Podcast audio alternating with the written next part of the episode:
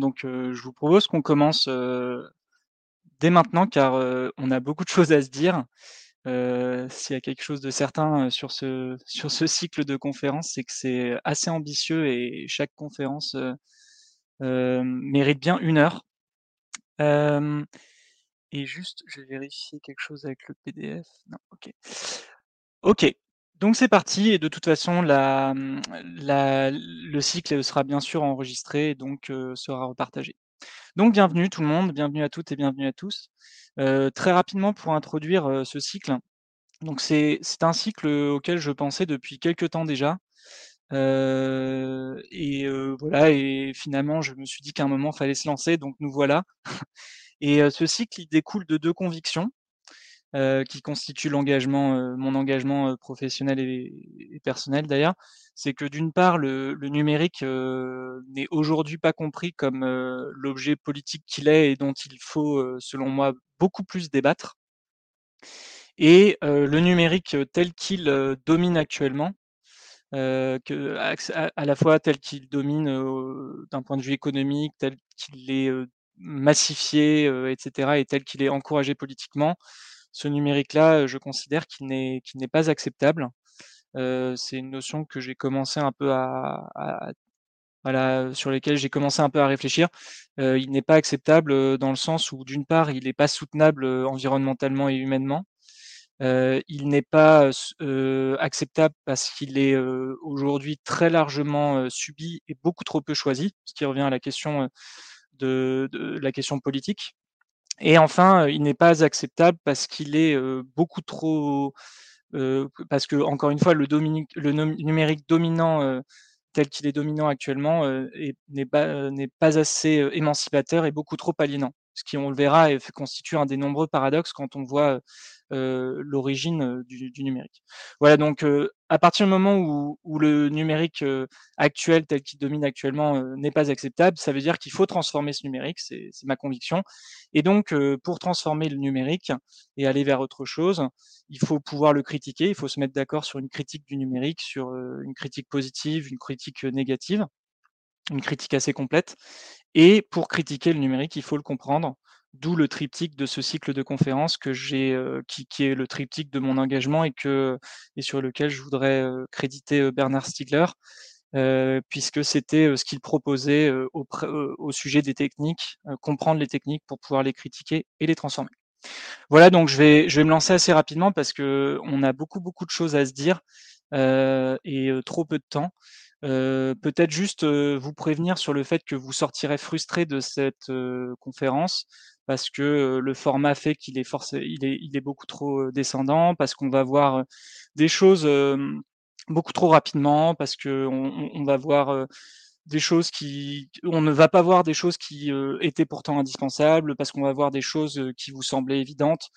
Voilà donc voyez cette conférence comme une sorte d'apéritif avant, le banquet, que le sujet mérite et donc heu, voyez cette conférence comme une invitation à la curiosité, heu, à la sérendipité, hein, cette manière de sauter de lien en lien, et qui est justement permise par le web et par ailleurs, sachez que cette conférence, elle est, mmh, elle sera suivie d'un cycle de débats, qui, commencera, en juillet et qui continuera peut-être en septembre à la rentrée si on voit qu'il y a de l'intérêt.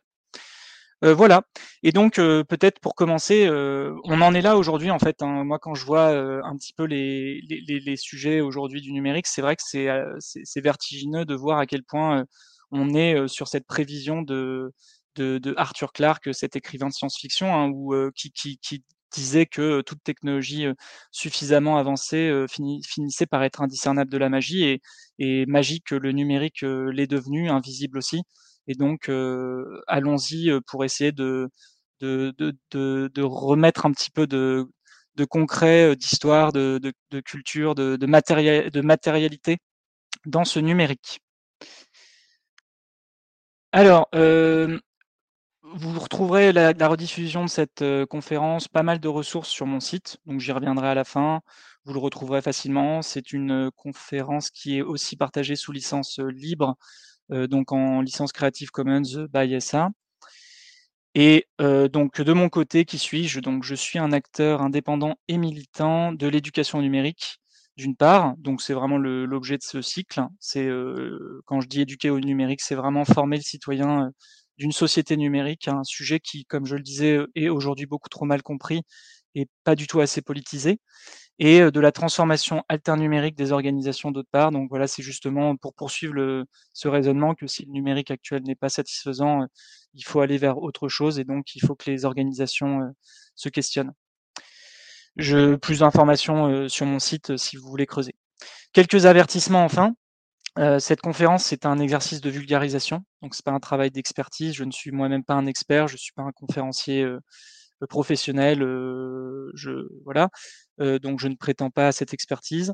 C'est un exercice en revanche d'analyse, donc il est forcément critiquable sur le fond et sur la forme. Et enfin, j'assume un propos engagé, donc forcément biaisé. Donc là aussi, c'est critiquable, c'est débattable, et on aura l'occasion d'en débattre par la suite. Le cycle est en trois conférences. La première aujourd'hui pour comprendre le numérique, dans deux semaines pour le critiquer, dans, trois, dans, dans un mois pour le transformer, suivi de débats dont, dont j'ai parlé. Et ces conférences sont à chaque fois des rencontres tout public. Donc voilà, j'ai vu dans les inscriptions qu'il y avait quand même beaucoup de gens qui, à mon avis, vont déjà savoir beaucoup de choses, mais c'est des rencontres tout public ce sont des rencontres qui sont partagées sous licence libre, donc je ferai vraiment le maximum pour que ces matériaux permettent à d'autres de, se les, de se les réapproprier sur le principe des licences libres. Et ce sont trois rencontres qui sont proposées à prix libre, donc même si rien, enfin rien ne vous est demandé financièrement pour y, accès, pour y assister, c'est évidemment des conférences qui ne sont pas qui ne sont qui, qui, ne sont pas gratuites pour moi puisque ça me prend un temps euh, très important euh, de, les, de, les, préparer. Donc, si vous voulez soutenir ce travail bénévole, n'hésitez pas, je repartagerai pareil un lien et il se trouve aussi facilement sur mon site. Voilà, enfin, lançons-nous. Voilà, 37, c'est parti. Comprendre le numérique, commençons par une très rapide histoire socio-technique et politique. Alors pourquoi socio-technique? Parce que c'est une histoire qui est à la fois sociale, elle est technique et elle est politique. Commençons par l'ordinateur. L'ordinateur, c'était l'outil pour calculer. Pour calculer parce que, en gros, pour la faire très rapidement, l'humain, dès qu'il a commencé à dès qu'il a commencé à se sédentariser finalement et et que la population a augmenté, il a fallu calculer plein de choses. Hein. Alors souvent, c'est les impôts, c'est, les stocks, de de de de récolte, c'est, les calculs pour comprendre les crues du Nil. Donc, les Égyptiens avaient déjà des papyrus où ils notaient des calculs et en gros, les besoins de calcul ont augmenté au fur et à mesure que la la la les civilisations se sont complexifiées, les États-nations se sont constitués et donc, on a eu des premières machines à calculer, mécaniques, au XVIIe siècle, à la Renaissance. Euh, on pense par exemple à la Pascaline, etc. Et donc il y a une longue histoire de, ces machines à calculer, mais euh, voilà, notre histoire du numérique commence avec les ordinateurs qui eux se sont euh, se sont développés autour de la Seconde Guerre mondiale pour répondre à des besoins de calcul à nouveau calculer notamment des besoins, enfin faire des calculs pour des besoins militaires, hein, tout ce qui était balistique, faire marcher des, canons, faire marcher des, navires, comprendre un certain nombre de calculs pour, pour cibler, etc. C'était de la recherche militaire, recherche appliquée, et c'était des besoins de décryptage. On pensera au film notamment Imitation Game qui raconte l'histoire de Alan Turing, qui est un des pères fondateurs de l'informatique. Donc c'était ce besoin de calcul à la base. Et donc un ordinateur, ça ressemblait à ça. C'était euh, un énorme super ordinateur qui n'avait que pour fonction de calculer. Il calculait donc euh, voilà ici on voit Grace Hopper qui est une des euh, qui est voilà enfin, la, qui a créé le langage COBOL et qui fait partie des premières informatrices et programmatrices et qui travaille sur un des premiers ordinateurs Vous, voyez l'ambiance, hein, années 50-60, des très très gros ordinateurs qui ne servaient que à calculer euh, et qui étaient réservés aux, militaires, aux, universités et, aux labos de recherche. On a eu ensuite, euh, d'un point de vue technique, euh, une très très rapide miniaturisation avec la fameuse loi de Moore, euh, loi autoréalisatrice où euh, Moore euh, prédisait que on allait réussir en fait à miniaturiser petit à petit une partie centrale de l'ordinateur, voilà, qui est le, qui, est, qui est l'endroit où, se, font les calculs justement. Donc on est passé de ces énormes tubes sur la gauche à, au transistor, puis au circuit intégré, puis au microprocesseur avec des parties de plus en plus petites. Ça a permis des baisses de coûts, ça a permis de miniaturiser la chose et donc dans les années 60, vous voyez qu'on a déjà des, unités centrales beaucoup plus petites qui permettent des nouveaux usages dans les entreprises, ce qu'on appelait à l'époque le time sharing, le partage de temps et donc on était, on pouvait avoir plusieurs employés qui bénéficiaient de la même unité de calcul et qui commençaient à se familiariser avec le fait d'utiliser comme ça un ordinateur. Ensuite, dans les fins des années 70, on a un autre événement social, sociétal, culturel, c'est la contre-culture aux États-Unis, c'est mai 68 en France. On a ce moment très important de contestation de l'ordre établi, de, de, voilà, de, enfin, de, de, remise en question du, de, de la, des structures de la société, des institutions, du taylorisme, des formes d'organisation des entreprises. Et donc, on a cette, contre-culture, donc les mouvements hippies, les hackers, les makers et tout, qui, se mettent à voir en l'ordinateur, qui, on le rappelle, était vraiment une machine à calculer, voient dans cet ordinateur un outil d'émancipation, en fait, un outil d'augmentation de l'humain. Et là, on voit donc dans cette image Douglas Engelbart qui anime la, ce qu'on appelle la mère de toutes les démos et qui, en 1968, présente pour une des premières fois un ordinateur avec une interface graphique, alors qu'avant il n'y avait que des lignes de code, il fallait taper sur un clavier et, on n'avait que des lignes de code. Il présente une des premières souris, il présente pour la première fois des liens hypertextes, il présente un système de visioconférence qui marchait à peine, hein, mais c'était révolutionnaire pour l'époque et c'était incroyablement en anticipation de toutes les inventions qui allaient ensuite se faire. Et on y reviendra à ce Douglas Engelbart parce que à cette époque, il imaginait l'ordinateur et ce qui allait devenir le numérique comme un, moyen fondamentalement d'augmenter l'humain. Et on y reviendra parce que c'est important pour comprendre le numérique. Donc voilà, les mouvements makers, là on voit un, jeune homme euh, d'un de ces clubs d'informatique, hein, donc de bricoleurs, de hackers, de, qui voulaient utiliser ces ordinateurs personnels pour en faire des, outils de, de bidouille, d'émancipation. On arrive euh, donc euh, de, fil en aiguille, on commence à avoir des ordinateurs qui se commercialisent pour le grand public, euh, années 80, et qui se miniaturisent aussi, on l'a vu, et jusqu'au, donc là je fais un saut dans le temps, jusqu'à l'iPhone présenté en 2007, et qui pour le coup est, est la révolution en termes d'appareils qui permet de démocratiser et même de massifier l'ordinateur et de faire en sorte qu'aujourd'hui il est dans presque toutes les poches. Ensuite, on a Internet, Internet pour communiquer. Internet, c'est une histoire qui commence là aussi dans les années 70 aux États-Unis, mais pas que. On a des, on a des, on a eu des réseaux euh, semblables, euh, par exemple en France, euh, le réseau Cyclade. Et donc, voilà, Internet, c'est venu d'un besoin là encore des militaires et des scientifiques, qui étaient les seuls à l'époque à avoir des ordinateurs, hein, et ils voulaient un réseau de, télécommunications simplement pour partager de la puissance de calcul, pour pouvoir communiquer des informations. Et donc, ils ont mis au point ce système qui présentait plusieurs, plusieurs originalités pour l'époque.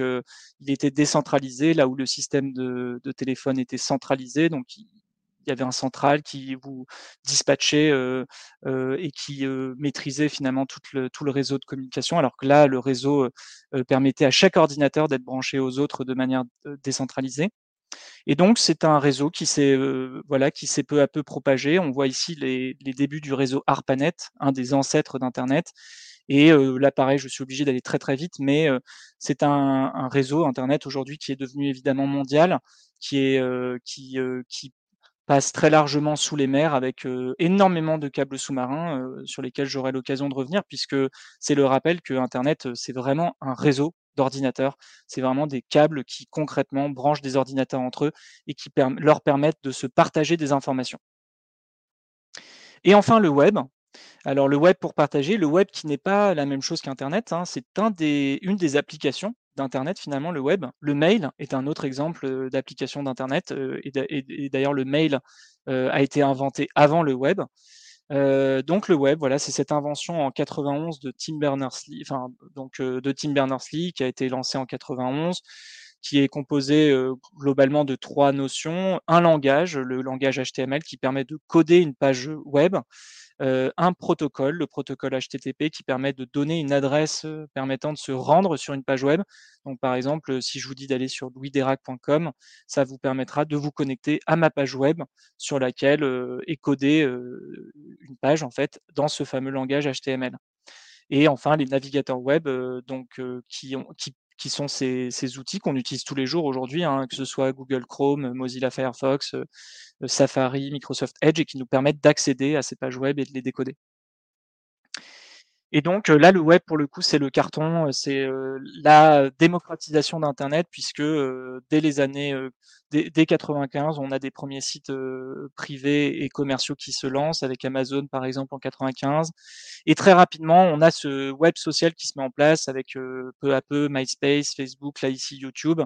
Heu, on on parlera de web 2.0 ou de web social pour parler de cette, ce web qui permet, à chacun de se créer un compte très facilement et de, contribuer finalement, de partager et de contribuer à ce à ce web. Voilà donc heu, c'est très, très rapide, mais ça nous permet de comprendre comment on se retrouve aujourd'hui finalement, heu, connectés les uns aux autres, heu, sur ce format, hein. C'est vraiment l'évolution de ces 3 heu, ensembles de technologies, d'un côté, l'ordinateur qui s'est miniaturisé, de l'autre internet et enfin le web, heu, qui a permis de, voilà, de simplifier les usages et de permettre, énormément de choses qu'on fait aujourd'hui sans même y penser. Quand on voit l'évolution de l'ordinateur, c'est intéressant parce qu'on a l'impression d'un cycle. On a on est passé de ces machines à calculer des années 50 à des machines à tout faire des années 80, hein. Cette, vra vraiment cette volonté d'augmenter l'humain et de lui permettre de créer, de lui permettre de partager. Heu, voilà, ce qui s'est ensuite popularisé avec, heu, les années 2000, l'arrivée d'internet et du web, mais aussi donc du fameux smartphone qui a vraiment permis de démocratiser, le numérique. Et enfin aujourd'hui, on on constate qu'on est un peu revenu vers cette machine à calculer et on en reparlera quand on pense, heu, à toutes ces questions d'intelligence artificielle, quand on pense, heu heu, au numérique, qui permet de faire des calculs, météorologiques, très compliqués, qui permet de suivre, le réchauffement climatique. On voit qu'en fait on est on est on est d'une certaine manière revenu, ou en tout cas on n'a jamais quitté, la réalité que le numérique et l'ordinateur, c'est quand même avant tout une machine à calculer.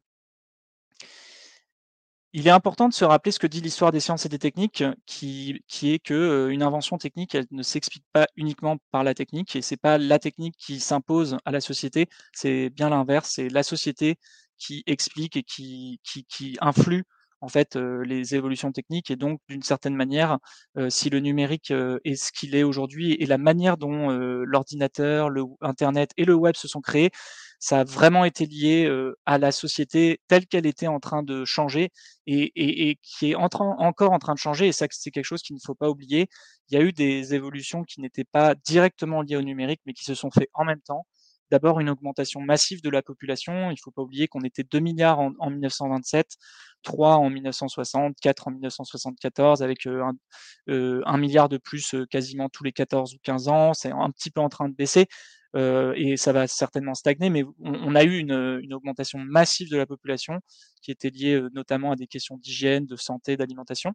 On a eu une massification de l'éducation, notre enfin, d'abord dans les pays riches et maintenant de plus en plus dans le monde. Heu, ce qui fait qu'on avait cette jeunesse qui était, heu, cette jeunesse de la contre-culture justement, heu, qui s'est, qui s'est mobilisée parce que d'une certaine manière, elle remettait en question l'ordre existant. Un auto anti-autoritarisme, une remise en cause des institutions, du patriarcat, des religions et cetera, heu, marqué par la contre-culture aux États-Unis, heu, symbolisé aussi en France par mai 68, même si ce mouvement, heu, dépassait et je n'en suis absolument pas spécialiste. Mais vous voyez, on a vraiment cette société qui a aussi été co-responsable, l des inventions, heu, techniques et donc de l'évolution du numérique. Et ce qu'on peut voir aujourd'hui, c'est que l'humanité est connectée. Plus de 5 000 000 de smartphones, heu et donc à peu près le même nombre d'internautes, est à peu près le même nombre de gens sur les réseaux sociaux, hein. On voit que c'est quasiment tout le temps 5 000 000 Ce qui fait qu'aujourd'hui être, heu, être connecté en gros enfin être équipé, c'est être connecté et être connecté, c'est être, socia sociabilisé, sur les réseaux sociaux. Et vous pouvez voir qu'1 minute sur internet, en 2021, c'est juste incroyable. C'est, vraiment, donc une nouvelle, époque où, l'humanité, est résolument connectée. Alors, je continue. À la base, la définition, un les termes sont très importants donc le, le, mot numérique était donc bien un adjectif qui permettait de qualifier euh, tout objet, qui, euh, toute chose qui relevait des nombres. C'est pour ça qu'on parlait euh, volontiers de calcul numérique parce que le calcul se représentait en nombres. On parlait de supériorité numérique parce que on avait d'un côté plus de personnes que de l'autre et donc c'était ça qui était qualifié de numérique. Ensuite, l'adjectif numérique est devenu technique et a fini par qualifier des, des objets techniques qui diffusaient de l'information sous forme de nombres. Ensuite, le, cet adjectif s'est étendu pour parler de beaucoup plus de choses, d'économie, de société, de, de, transformation. On voit que cet adjectif a totalement a dépassé les questions techniques euh, et enfin, donc c'est un, un, des, un, des, phénomènes marquants en fait, en tout cas en, en langue française, c'est que cet adjectif s'est substantivé en français, c'est-à-dire qu'il est devenu le propre sujet. On parle maintenant du numérique. Et on voit bien que c'est très compliqué de dire le numérique quand on parle de choses aussi différentes que un réseau social comme Facebook, qu'une plateforme comme Wikipédia, qu'un ordinateur, qui, un ordinateur, qu'une intelligence artificielle, que une Game Boy, etc. Bon, Game Boy peut-être mauvais exemple, mais vous voyez tous ces objets techniques qui transmettent de l'information sous forme numérique. Donc au-delà de, de, cette définition et du fait que le terme numérique est, est, devenu très polysémique, donc avec plusieurs sens, comment est vu le numérique par le monde?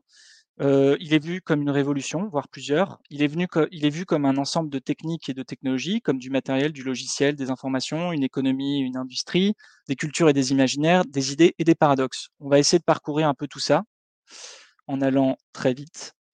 Mais vu par les sciences humaines, et je trouve que c'est intéressant de marquer ça, le numérique, c'est un phénomène pervasif, d'après euh, Dominique Boulier, euh, donc euh, un sociologue.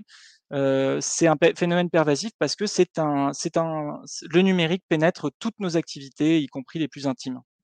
C'est vrai que c'est fascinant de voir à quel point le numérique est présent dans nos moments de, de séduction, dans nos, il, est, il, est, présent dans notre rapport à, à la santé, il, il, est présent voilà, à tous les moments de notre vie. On parle aussi de fait social total en citant Marcel Mauss, Euh, qui, qui, qui lui était anthropologue et qui étudiait donc qui étudiait donc ces choses. Et, et, là, on peut parler de fait social total au sens où, de la même manière, le numérique régit finalement aujourd'hui toutes nos activités, qu'elles soient économiques, juridiques, financières, sociales, etc. Donc commençons par euh, à, à, à, plonger finalement dans ces différentes notions du numérique. L'aspect révolution d'abord. Quand on parle de révolution numérique, euh, souvent on parle de, de, de, troisième ou de quatrième révolution industrielle, qui suivrait donc la première révolution industrielle avec l'invention de la machine à vapeur, la deuxième qui, euh, qui a vu arriver l'ère du pétrole et de l'électricité. Donc on serait à cette troisième révolution industrielle de l'informatisation qui donc produit de la destruction créatrice telle que théorisée par l'économiste Schumpeter, avec des, des, disruptions profondes de l'économie, etc. C'est une, c'est une forme de révolution. Il y en a une autre euh, qui, est, euh, qui est aussi intéressante, c'est le fait de considérer le, le, numérique comme une révolution cognitive, au sens que nous, que nous avons au support de stockage, au support de mémoire, aux traces écrites, euh, à notre rapport à l'écriture, à la lecture, au partage d'informations.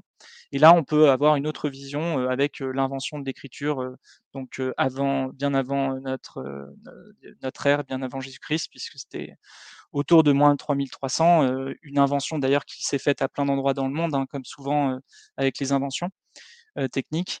Et donc l'écriture a été une, de, une, des premières manières qu'on a eu de, de, de finalement extérioriser la, la mémoire qu'on a en nous, donc la, notre mémoire euh, la mémoire de notre cerveau, de notre mémoire cognitive, et de la, la, de la déporter vers des supports extérieurs.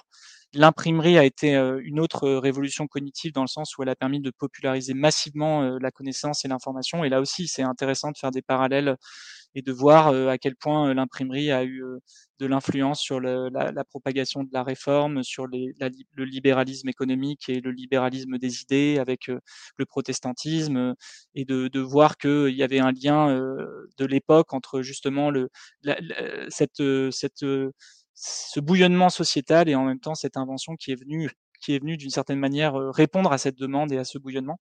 Et aujourd'hui, dans les années 2000, le numérique, Internet, l'ordinateur, cette capacité de partager, de publier, d'échanger, etc. Et j'aime beaucoup cette citation qu'on attribue à Benjamin Bayard, qui est l'imprimerie a permis au peuple de lire et Internet va lui permettre d'écrire. Voilà, si on veut rester dans le champ des «révolutions» entre guillemets, c'est vraiment un ensemble de révolutions avec une augmentation puissante du pouvoir d'agir individuel, cet accès illimité, ce côté partout, tout le temps d'accès à l'information, cette capacité cette capacité à publier et à partager, très largement, cette capacité aussi à s'organiser collectivement sans limite, spatio-temporelle. Voilà donc pour le côté révolutionnaire. Maintenant, si on passe sur le côté technique et technologie on va, commencer très vite sur les deux premières puisque j'en ai déjà parlé. Il y a le numérique, il faut se dire que c'est un enchevêtrement aujourd'hui de trois ensembles de technologies, notamment les télécommunications, puisque aujourd'hui le numérique finalement, c'est quand même très, très lié à internet. Imaginez-vous, vos ordinateurs, votre smartphone, si vous n'avez pas accès à internet, finalement, vous n'avez plus enfin, vous n'avez plus autant d'usage, qu'avec. Donc, voilà, le numérique repose beaucoup sur ces télécommunications qui ont répondu, aux besoins humains depuis très longtemps, avec le télégraphe, le puis le téléphone et maintenant internet, de communiquer, de de se transmettre des informations. Ensuite, il y a eu l'informatique, donc on en a parlé aussi, l'informatique, c'est vraiment le cœur, un des deux cœurs finalement du numérique puisque l'ordinateur, c'est notre outil d'accès en fait. Et enfin, je voudrais faire un petit focus sur l'intelligence artificielle, puisque aujourd'hui, beaucoup du numérique qu'on utilise repose de près ou de loin sur, sur, cette, sur ces, ces, entre guillemets, ces intelligences artificielles. Il faut rappeler d'abord que les intelligences artificielles ne sont pas à proprement parler des, des technologies, c'est plutôt un ensemble de théories et de techniques. C'est un ensemble de concepts aussi qui visent à réaliser des machines capables de simuler l'intelligence humaine. Et on va y revenir, mais vous voyez, l'intelligence artificielle, c'est un concept qui est né dès les années 50. C'est très, très vieux. Il y a eu beaucoup de moments, de ce qu'on appelle les hivers de l'intelligence artificielle où où les où les avancées ont été très lentes et puis là, en ce moment, on est dans une période de très, très grande accélération. Il y a on peut on peut mentionner deux, deux éléments de l'intelligence artificielle, sans trop s'y perdre parce que c'est ça devient vite technique et du coup, je me perdrais moi-même. Il y a d'un côté l'apprentissage machine, l'apprentissage machine, qui qui est arrivé à partir des années 80 et qui a commencé à se populariser, heu, avec le web, hein. c'était cette question, de, de, programmer des algorithmes pour analyser des données, essayer d'apprendre de ces données et ensuite d'appliquer. Donc on, parle souvent de ces apprentissages machines pour essayer de comprendre quelle photo est un chat, quelle photo est un chien. Et donc on, programme des algorithmes, on, entraîne ces algorithmes et ensuite l'algorithme finit par comprendre, en tout cas appliquer des règles pour comprendre que tel chat, est, enfin que tel animal est un chat et que tel animal est un chien.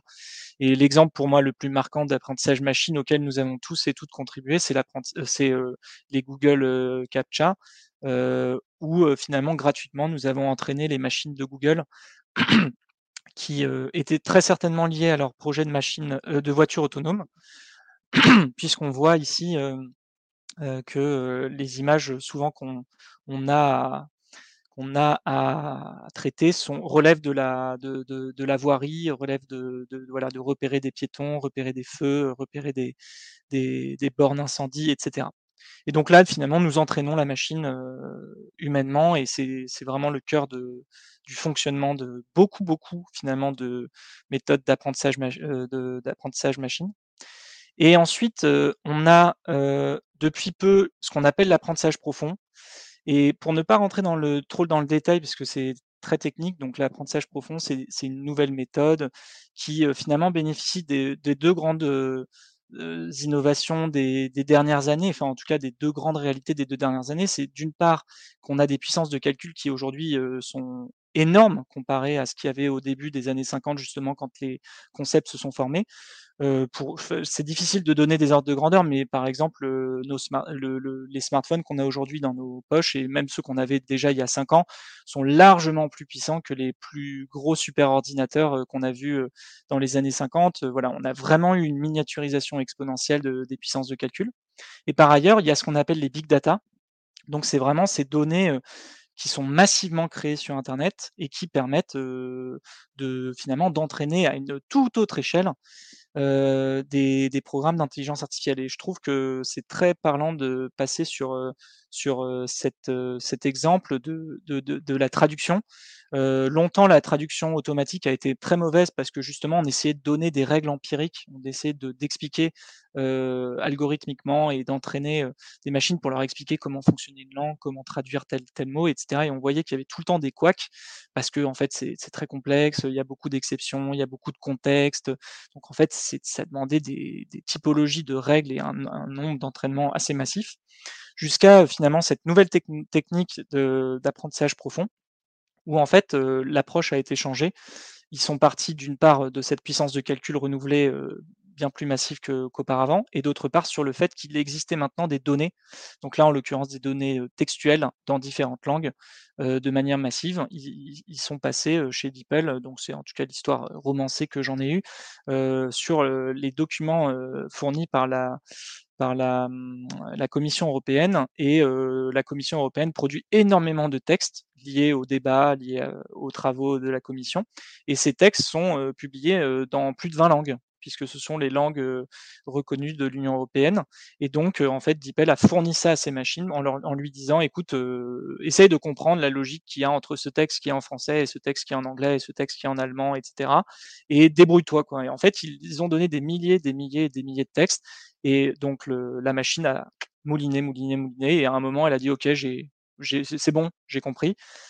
Sauf que nous on comprend pas comment elle a compris. C'est ça le, en gros pour simplifier l'apprentissage profond.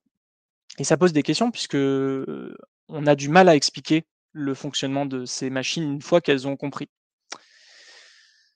Ça nous fait passer finalement au fait que le numérique, pour le comprendre, il faut comprendre qu'il y a deux rapports à l'humain, au moins.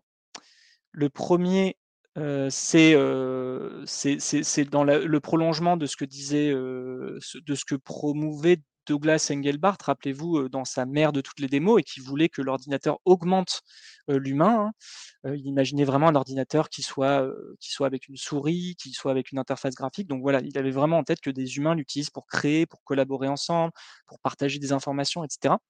Et ça a été vraiment dans ce prolongement que, que se sont insérés des gens comme Steve Jobs avec Apple, mais aussi Bill Gates avec Microsoft dans la dans l'épopée de l'ordinateur personnel. C'était vraiment de se dire que l'ordinateur devait être une bicyclette pour l'esprit. Et cette métaphore est effectivement très puissante.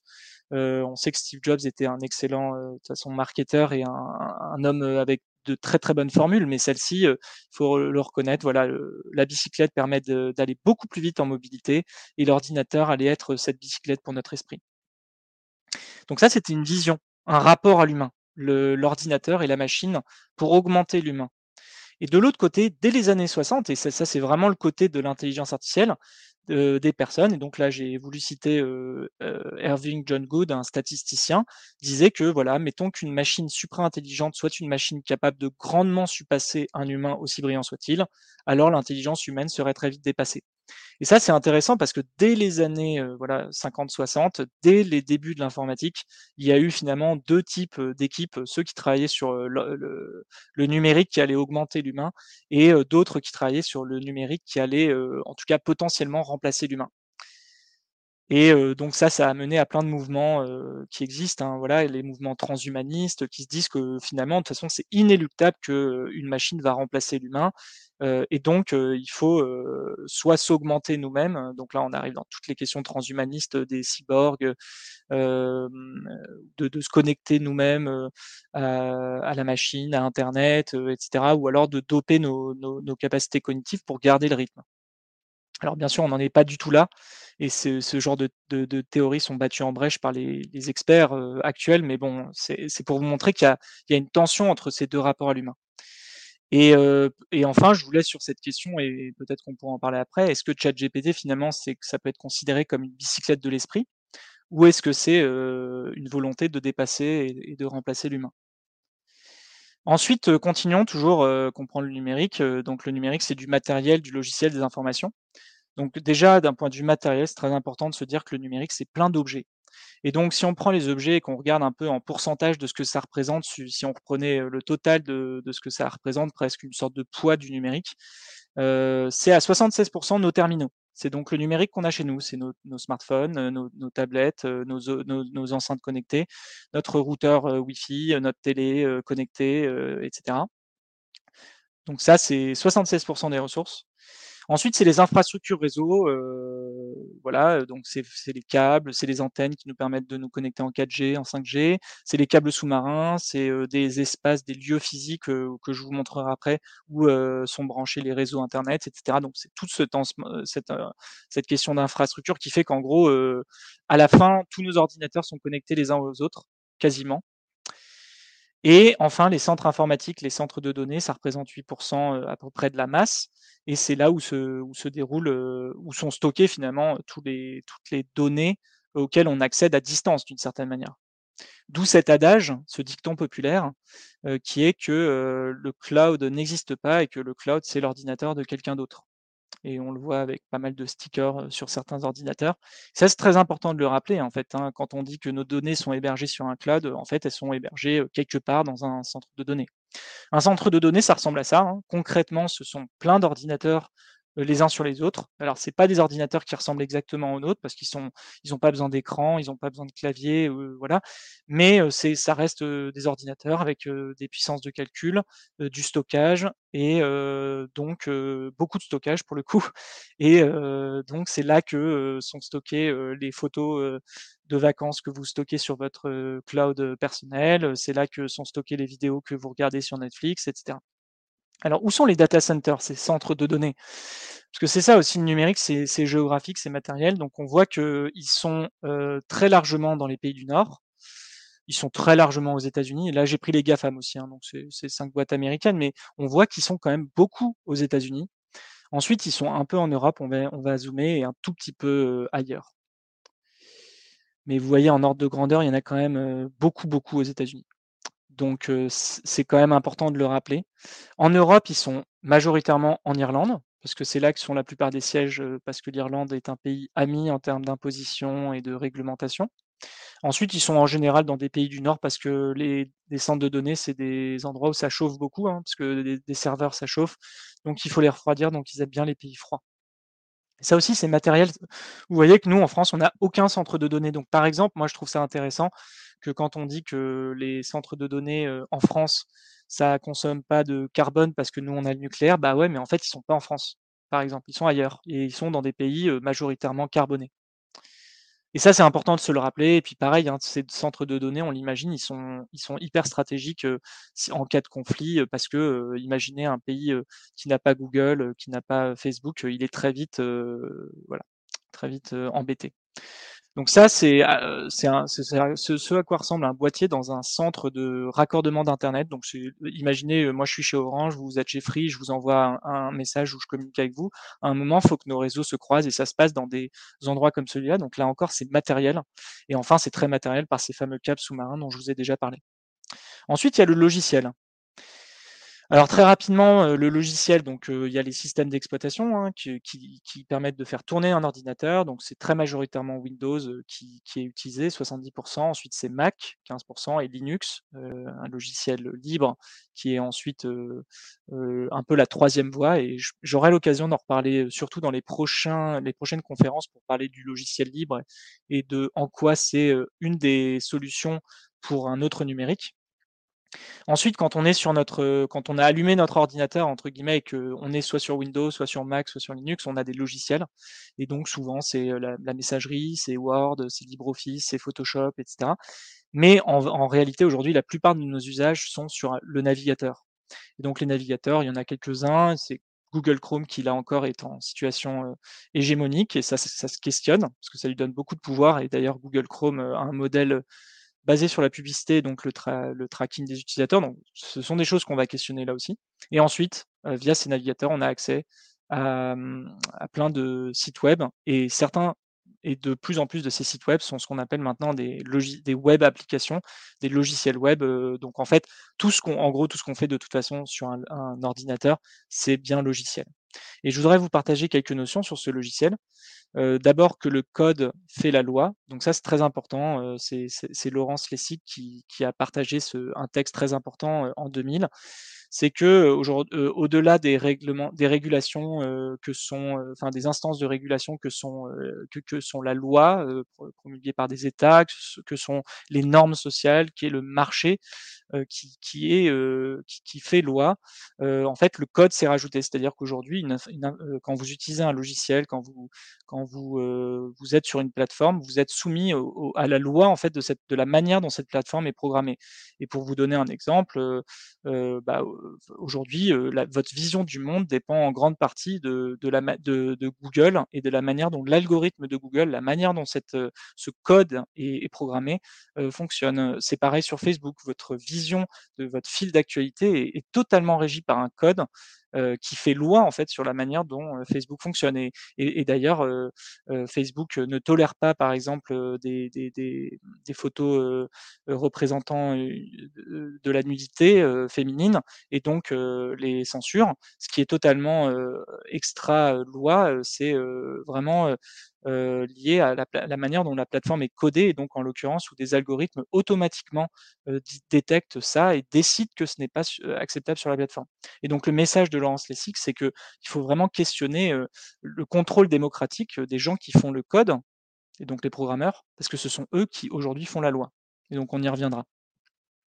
Un autre, une autre citation que j'aime beaucoup de Antonio Casilli, c'est qu'il n'y a pas d'algorithme. De la même manière que le cloud, c'est l'ordinateur de quelqu'un d'autre, l'algorithme, c'est la décision de quelqu'un d'autre. Donc quand, par exemple, les responsables de YouTube disent c'est pas notre faute si l'algorithme de YouTube met des vidéos complotistes ou favorise Donald Trump par rapport à Hillary Clinton quand c'était l'élection, c'est l'algorithme, vous savez, nous on le contrôle pas. En fait, si, l'algorithme, c'est la décision de quelqu'un d'autre, c'est la décision de des programmeurs qui l'ont développé et, et de la manière dont il a été pensé.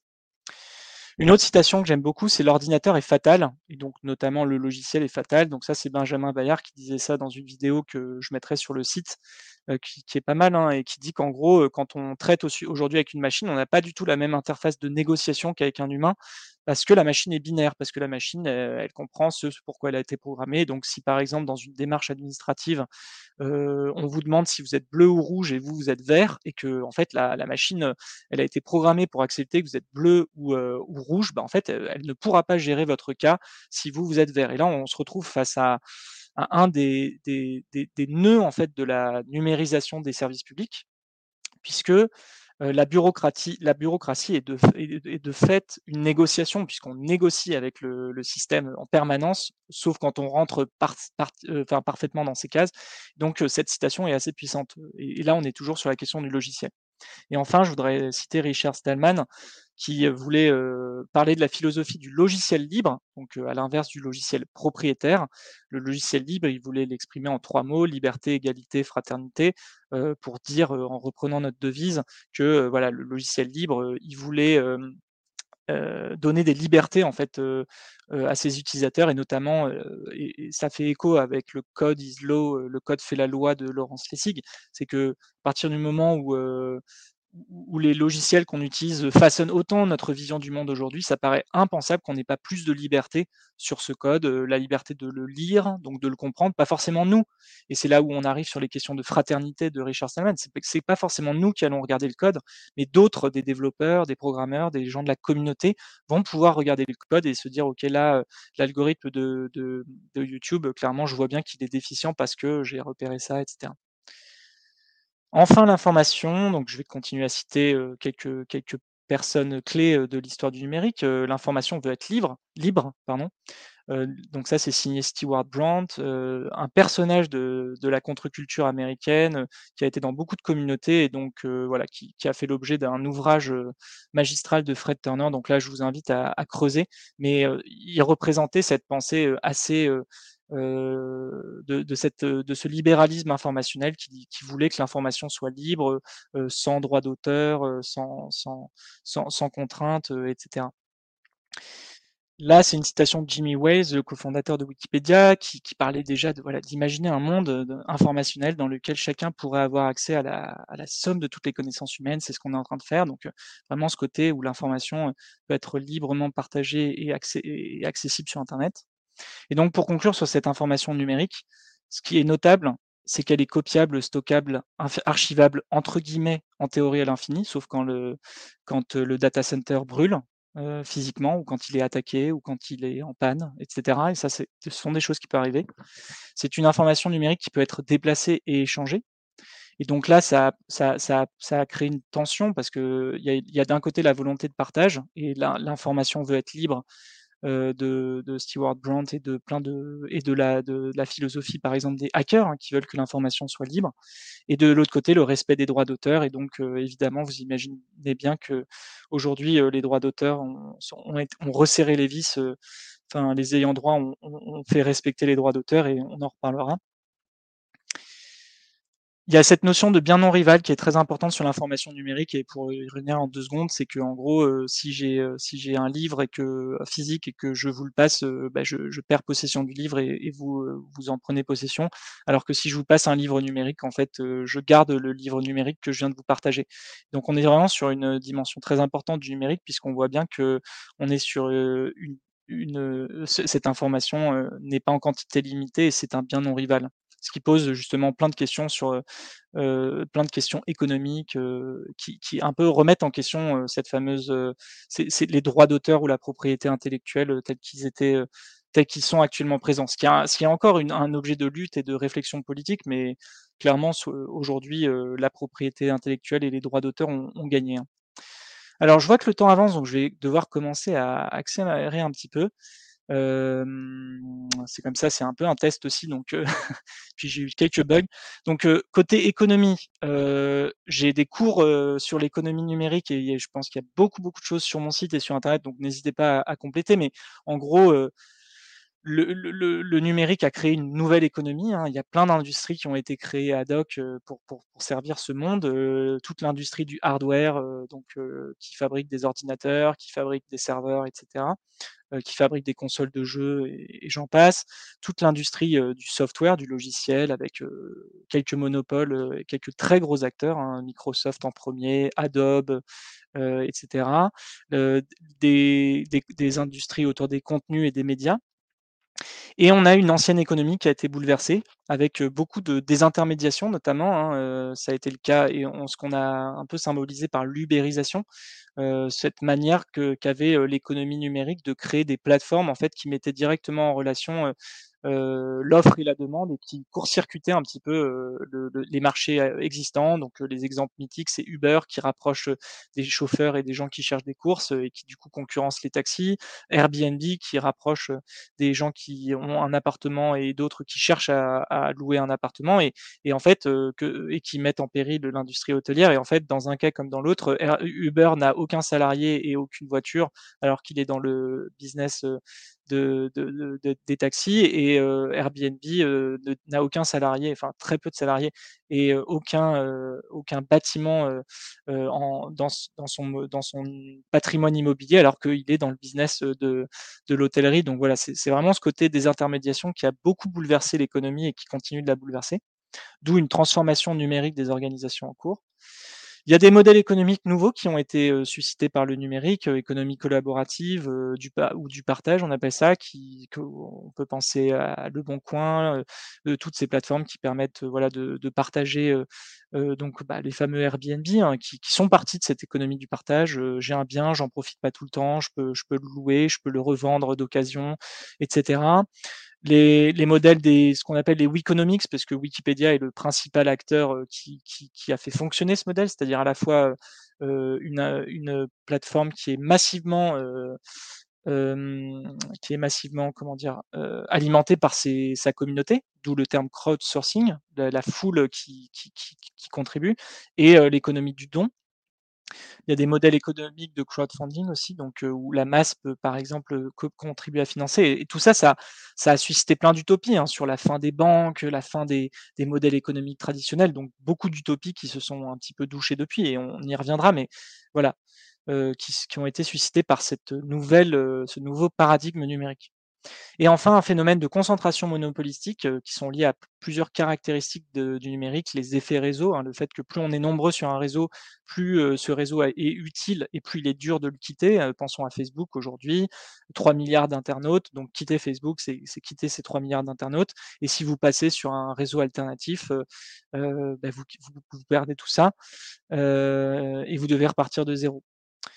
Et donc, voilà, pareil, rendement croissant, bah, plus vous avez de gens qui utilisent votre service, plus vous avez de données sur ces gens et plus votre service s'améliore. Pensons à, Google, où chacune de nos recherches finalement contribue à alimenter Google. Plus nous sommes nombreux à, utiliser Google, plus Google s'améliore, puisqu'on fait plein de liens entre nos recherches, et, donc Google s'alimente de toutes ces informations.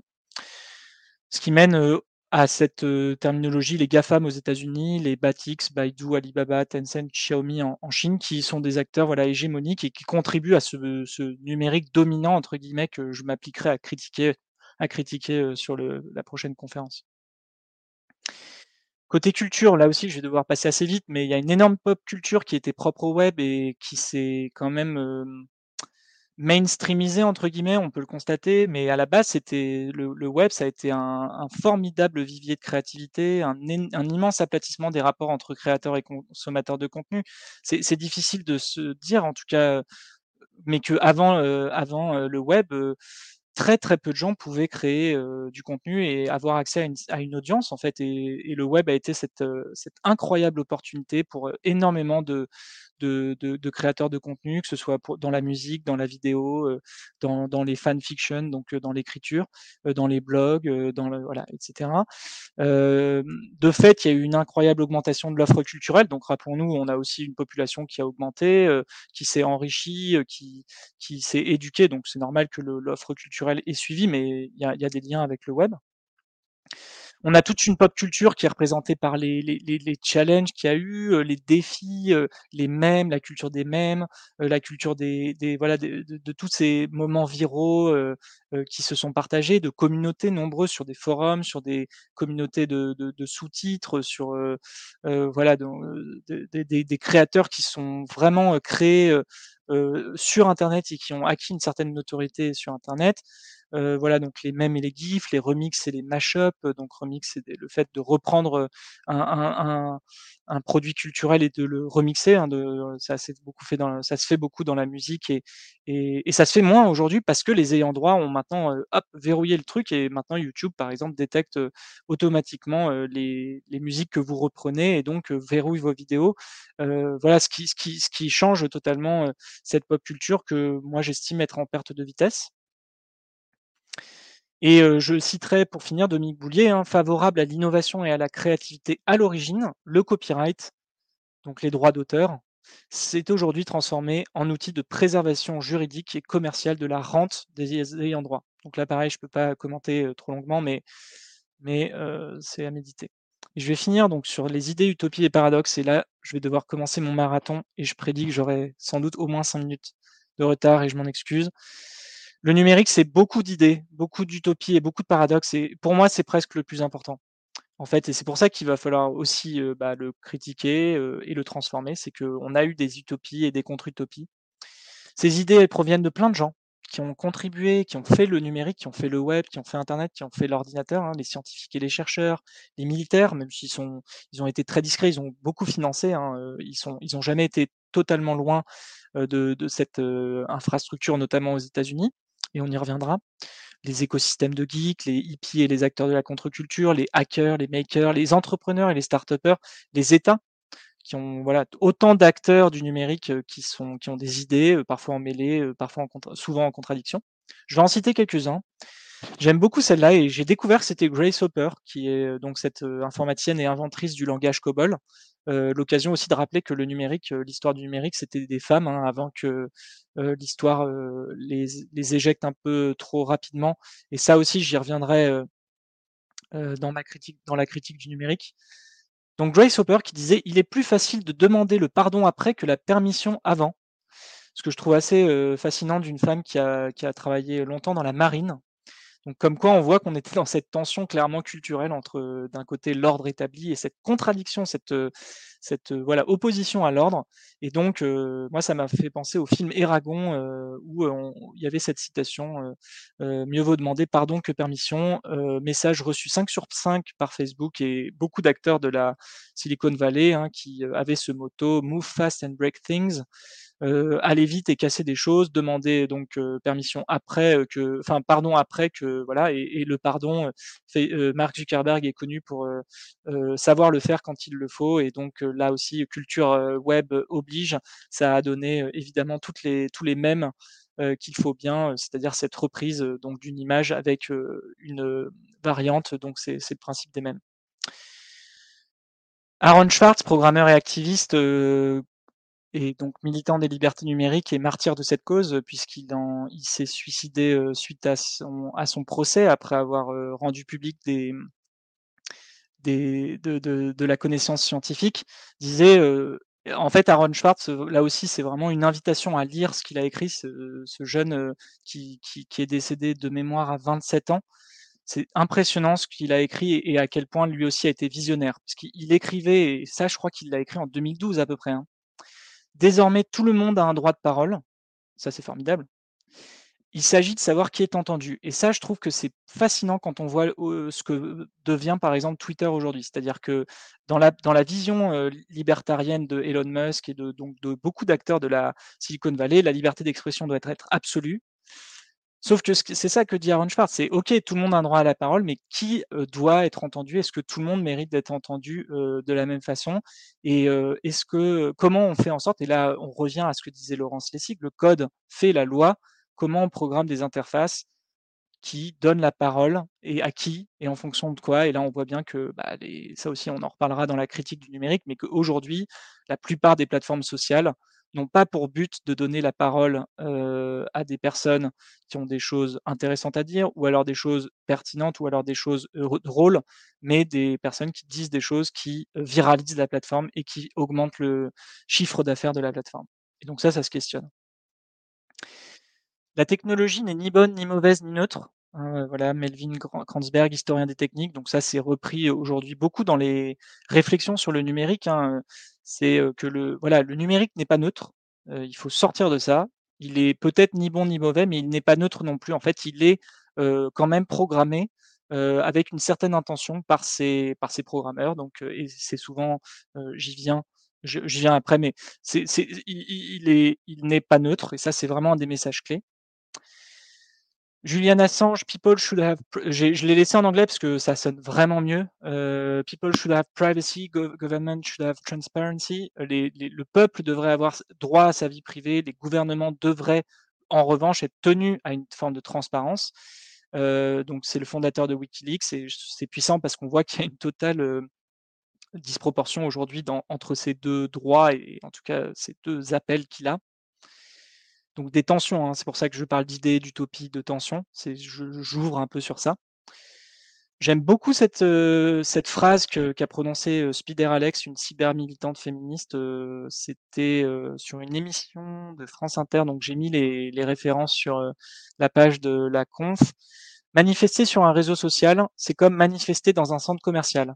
On peut le faire, mais on n'est pas chez soi. On maîtrise pas l'espace. On n'est pas dans un espace public. C'est pas un espace public, encore une fois, qui est régi par des lois et des normes sur lesquelles, heu, la démocratie s'exerce. On est sur un espace privé, heu, sur lequel le code fait la loi. Et donc ça, c'est essentiel et je pense que c'est important, heu, de garder ça en tête. Les personnes qui développent sont essentiellement des hommes blancs de milieux socio-professionnels favorisés et donc, logiquement, ils ont développé un numérique non inclusif et ça, c'est totalement lié à ce que disait, heu heu, donc heu, j'y re j'y reviens parce que Melvin Kranzberg et ça, ça a été repris, hein, vraiment par beaucoup de philosophes des techniques. C'est que comme ce sont des hommes blancs, heu, de CSP+ qui qui ont codé, heu, notamment dans la Silicon Valley, je je rajouterais que ce sont souvent des américains, hein, avec un système de valeurs américain. Forcément, le le numérique qu'ils ont développé n'est pas inclusif. I i il est biaisé par leur, heu, vécu, par leur, sexe, par leur, leur rapport au monde et cetera et donc c'est pas du tout un numérique, qui convient, à l'entièreté de la population. Contre, un autre message hein, donc de John Perry Barlow en 96, donc autre époque, autre moment, et vous voyez un homme blanc américain plutôt favorisé, qui disait Nous créons un monde où tous peuvent entrer sans privilèges ni préjugés dictés par la race, le pouvoir économique, la puissance militaire ou le lieu de naissance. Ça, c'est vraiment l'utopie des pionniers. C'était le fait de se dire Nous allons créer un monde, le monde numérique, Internet, le web, où il n'y aura pas de préjugés, il n'y aura pas de racisme, il n'y aura pas de, de, privilèges. Et en fait, c'était, c'était incroyablement. Les sociologues comme Dominique Boulier ou Dominique Cardon le disent très bien en France. C'était, très naïf de croire que en fait cette, cette révolution technique allait changer, allait créer des révolutions sociales. En fait, c'est pas du tout comme ça que ça s'est passé, évidemment. Euh, le, numérique n'a pas changé les rapports sociaux, n'a pas changé les, notions de capital euh, social, de capital économique, de capital culturel, tel que c'était théorisé par, euh, par Bourdieu, et, donc là aussi on y reviendra. Au contraire, ce qu'on constate, et ça c'est ce que dit Félix Tréguet, militant des libertés numériques, c'est que l'information accentue les rapports de pouvoir plus qu'elle négalise les rapports de force. Donc Félix Tréguet, il a, écrit Internet, l'utopie déchue. Hein, donc lui, il voit, il constate qu'il y a même eu un retournement en fait contre les militants d'Internet, avec aujourd'hui un, numérique et un Internet qui est tellement au service des États, tellement de plus en plus contrôlés et qui sert de plus en plus à la surveillance. Ça aussi, on en parlera abondamment dans deux semaines. À ce qu'on appelle le capitalisme de surveillance et la surveillance de masse opérée par les, États. Voilà, c'est que vraiment l'informatique qui était partie comme une utopie d'émancipation, d'augmentation de l'humain, de l'individu, d'augmentation des libertés individuelles, se retourne finalement contre ses créateurs et contre ceux qui ont cru dans cette utopie. Et donc, je finis par un horrible tableau pour, pour un peu les lister. Voilà, donc il y avait ces utopies. Internet va donner accès à la connaissance pour toutes et tous, une méritocratie ascendante par le peuple et pour le peuple. La réalité, c'est que la démocratisation d'Internet s'est opérée sous des formes ségrégatives. c'est ce que dit notamment Dominique Passier quand elle étudie l'Internet des familles populaires. le numérique, il accroît les inégalités sociales et économiques existantes. On le voit quand on fait la numérisation des services publics. Les personnes les plus touchées sont les personnes qui étaient déjà les plus précaires. Le numérique va permettre l'émancipation des individus et renforcer les libertés. Alors, euh, il l'a fait, hein, mais d'un autre côté, le numérique renforce aussi certaines formes d'aliénation quand on pense euh, à la manière dont les réseaux sociaux aujourd'hui euh, sont programmés pour capter l'attention, pour limiter certains contenus, etc. Il limite certaines libertés aussi par le contrôle, la censure, la surveillance de masse. Donc ça, ça dépend aussi des pays hein, dont on parle, mais c'est une, une réalité. Il y avait cette utopie aussi que le numérique et Internet allaient être un nouvel espace, une nouvelle frontière. Il y avait vraiment cette comparaison avec la, conquête de l'Ouest, cette nouvelle frontière où il n'y aurait plus de règles, chacun pourrait créer, s'exprimer librement, donner du pouvoir. Donc c'était un espace de grande liberté, d'originalité créatrice, mais Internet est, en train d'être peu à peu régulé et canalisé par l'État et les marchés, notamment les GAFAM et les ayants droit. Et on y reviendra.